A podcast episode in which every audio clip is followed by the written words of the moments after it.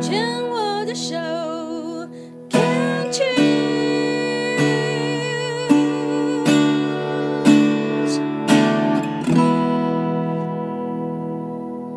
病虫害防治要继续跟 Linda 聊一聊。你听到你这个朋友讲，嗯，不知道你妹妹的状况如何，现在状况如何？有没有一种打破你对于癌症的认知？第一个，先看到妹妹啊，完全没症状，就是反复发烧而已，这样是癌症三期，然后三期也就算了，你还可以听到一个癌症四期，因为我们的年纪，嗯、我们对于癌症的认知，一听到四期，一听到末期，对，啊，大概就没了，对不对？有没有打破你这个认知？因为现在医术的进步跟治疗方法的多样性，还有甚至标靶药物的精准，那个真的要打破我们的认知，要重新开一窗一扇窗，然后去建立新的相信系统。你有没有这样的感觉？是，而且我的感觉是，癌症已经不是什么不治之症，对，根本真的就是慢性病，它就是一个重感冒。某种程度上是这样，对不对？嗯，有的是就它就是慢性病。对，而且我有一些朋友是，反正就跟他共存，就去旅行，对，好，哎，好像一直在减少癌细胞的的数量。这个也就是为什么我要呃，在这个我们的牵手之声的这个电台当中，我一开始就起心动念，就跟我们的台长陶小青说，我要做病友访谈，因为我相信过去。癌症的认知，呃，最早就是家族遗传嘛，对不对？一定是基因嘛，对。然后再来就变成饮食嘛，有没有？就呃，从此什么生机饮食啊，绿拿铁呀、啊，什么什么就开始了。嗯、然后再来就会变成环境荷尔蒙，嗯，有没有？什么什么什么基基改的东西不吃啊，什么什么？现在到压力的，现在的癌症研究已经到心理去影响生理。嗯，外在的因素，家族遗传，然后饮食习惯，然后环境荷尔蒙，这些都有影响。是，再来就是你自己个人的行事风格、个性使然，你的惯性模式，嗯，你习惯碰到压力时候你怎么去面对？然后你有没有把你自己的身心理健康，或者是你有没有把你自己先放在所有的一切之上？我我真的觉得现在的癌症真的，我看到好多的癌友，每一个离癌都是，哎呀，先工作啦，嗯、哎呀，先照顾家里生病的人啦，嗯，哎呀，啊，人家要求了，我们就要去做啦，嗯，哎呦，啊，怎么样，怎么样，怎么样？哦，没有，我就是相信这个，其他的都不要听，我就是一套相信系统，T K 的啦，对，常常容易担心害怕的啦，是，然后个性还有就是那种大奶妈型，都照顾别人不照顾自己的啦，对、嗯嗯嗯，癌症就找上你了。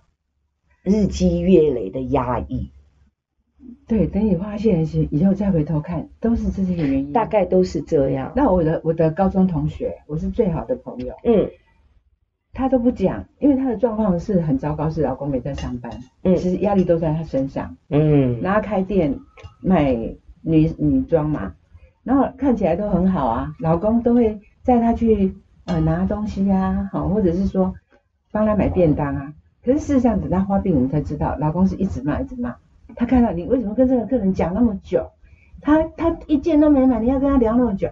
这个客人来看那么那么多次，呃，也只会说就是一直长期处于在一个有害的环境里，这是很负面的那个。我跟你讲哦，我常常现在会跟我的学生啊，跟来找我求助啊，或者是我的好朋友，都会讲说，当一段关系，不管是友谊。家人的关系、亲子关系，或者是工作关系、婚姻关系当中，你如果在这个关系当中，你大多数的时间，你都会感觉自己不够好的时候，你要小心了。嗯，你知道我的意思吗？你一定有这样的经验，就会跟某些朋友在一起，就会觉得我怎么感觉我自己好糟糕哦，好像我都怎么样都不够好，我怎么做好像你怎么都不会开心的那种。警戒状态，暴风雨的状况，对，都剉咧等的那种，或是老是觉得，我觉得我还 OK 啊，哦，我跟你讲哦，你应该要怎么样怎么样，哎，你那个妆，哎，你那个头发干嘛这样弄的？我跟你讲，这种朋友，我现在因为 老娘也要六十岁了，我的余生还不是一半哦，是三分之一的时间，我要选择正向的。开心的，嗯、我在里面有成长，我还可以再多学一点的关系，那种关系哦，早早处理，那是对自己的心理健康、身体健康都有非常大的帮助。我朋友是五十五岁得嘛，然后我朋友得了以后，我另外一个好朋友就跟我讲说，他这样子你都不知道。我说他看到都是好好的，而且会把很好的一面报喜不报忧啊。对，所以我们就用很多，他没有出口，对我们很多时间去陪他。五年都好好的，嗯，但是他一直觉得说怕钱不够用，又回去开店，还在担心，又回去开店，然后开店他就说我也没有压力啊，我就是呃这样比较不无聊啊。结果有一天呢，他女儿就 po 了一个照片，好，就是他在病床上，然后是家里四个呃三个小孩跟老公嘛，还笑笑的，然后就画一个飞机说，我出国了，我毕业了。那我说谁开这种玩笑啊？走了。他本来治疗都很好，嗯、开了店半年。我跟你讲，呃，常常在节目里面我都在这样讲，很多治疗完成的很多的病友就很快的想要回去过去的生活。嗯嗯。会觉得可以可以回到过去，殊不知你走了这一招之后，你根本就不是过去的那个自己了。你都想要回去，回到正常的生活，嗯、殊不知就是过去这个不正常的生活害你得病，变成这样。对，他没有去接受，对不对？他是想要赶快回到常轨。可是我妹妹也会这样觉得。Oh my god! Oh my god! 妹妹，哎，你一定要让妹妹听这一集。对，她说，我现在好好的啊，我现在太无聊了啊。好，那那个那个也不累啊。然后我是一直觉得说，我跟你讲，真的不行，真的不行。医生会提议你说，不要去改变你原来的，就是说你平常如果有在做什么运动，可能你就尽量做。嗯。你不能没事做。嗯。同时，你要调整你做事的心态跟。亮度就是那个叫什么程度，嗯，就是那个重量，那个这个叫什么？做事情的量，能量，量要调整，值也要调整。你不能不做事，同时那个你要注重的是品质，而不是要做多少事。对，可是妹妹妹妹听一下哦，你治好了，我会担心你，我可以呀，我还可以呀。对，就觉得说啊，都好了啊，应该回到正常，那我就赶快再跳回去过去的那样子的一个惯性模式。嗯，殊不知就是过去的惯性模式，你走了这么久，让你生病。你还是可以回到过去的工作岗位，但是你要带着觉察，嗯，跟带着意识说已经不一样了。对，这个真的大家都需要知道哈。对，对他想要啊，好了，医生说好了，好了就没事了啊，那、嗯、就一样啊。对。重重新回到以前的工作岗位，对对对，或者这这个继续当一个照顾别人的那个角色，然后忘记自己。而且你看，我们也像就像我妹妹好了，我现在也不能说你不行，万一不能讲这种事，然后就跟他讲要吗？他说哎要不然我很闲啊，啊可以呀、啊，可以继续回去安亲班，同时那个品质跟跟。亮度，忙不忙，忙碌的程度是必须要自己调整的。嗯，不可以有压力的。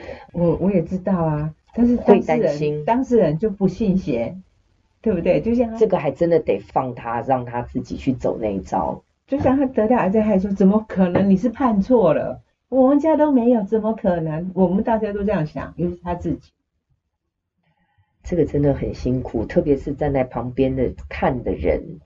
对，我就觉得为什么，为什么不能现在就做一个清楚的决定，然后一定要到那个时候？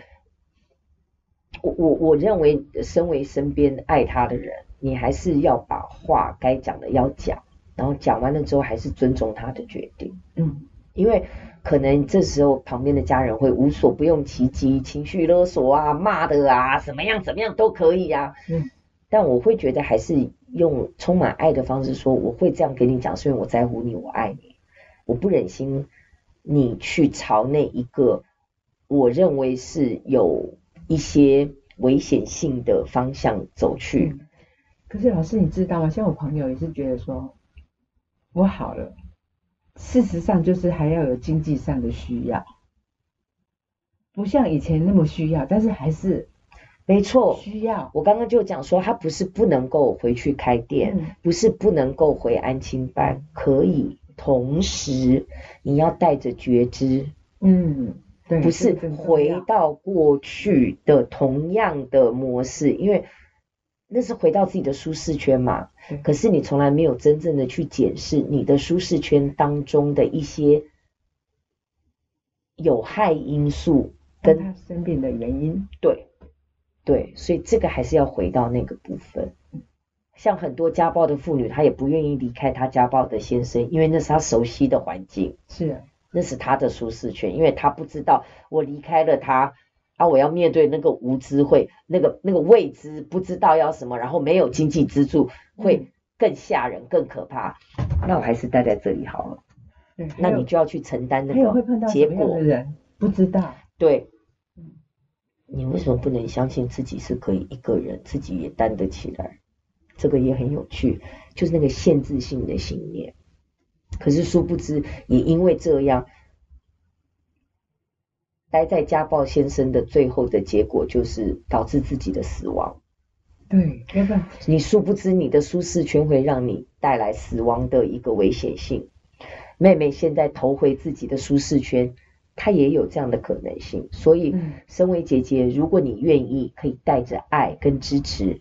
告诉他会有这个可能性，嗯，你自己看着办。哇，我觉得今天在这里，我真的觉得我得到很多。我妹妹也是，对，我妹妹也是，我本来也是要骂的，说真的，因为讲好好讲讲不听，大声讲，他就是 T K 的人了。对，然后现在你这样一讲，真的要对着用着爱，好好的跟他讲。我因为不忍心，我因为在乎，所以我要讲，接下来的话可能不中听。同时，我还是想要讲的原因，是因为我爱你，我不忍心你朝那个方向去。那你现在的这个做法，以我对你的观察跟对你的了解，会这样这样讲，还有你的个性，我看到我的经验，我的观察会可能会这样。嗯，所以你要回去不是不行，你有经济需要回去，同时请带着这些观察去提醒自己，调整你的品质，调整你工作量。太好了，这样讲应该他可以接受，而且会听得进去。好哟，嗯、好，那我们这一段先聊到这边，嗯、谢谢谢谢好不好？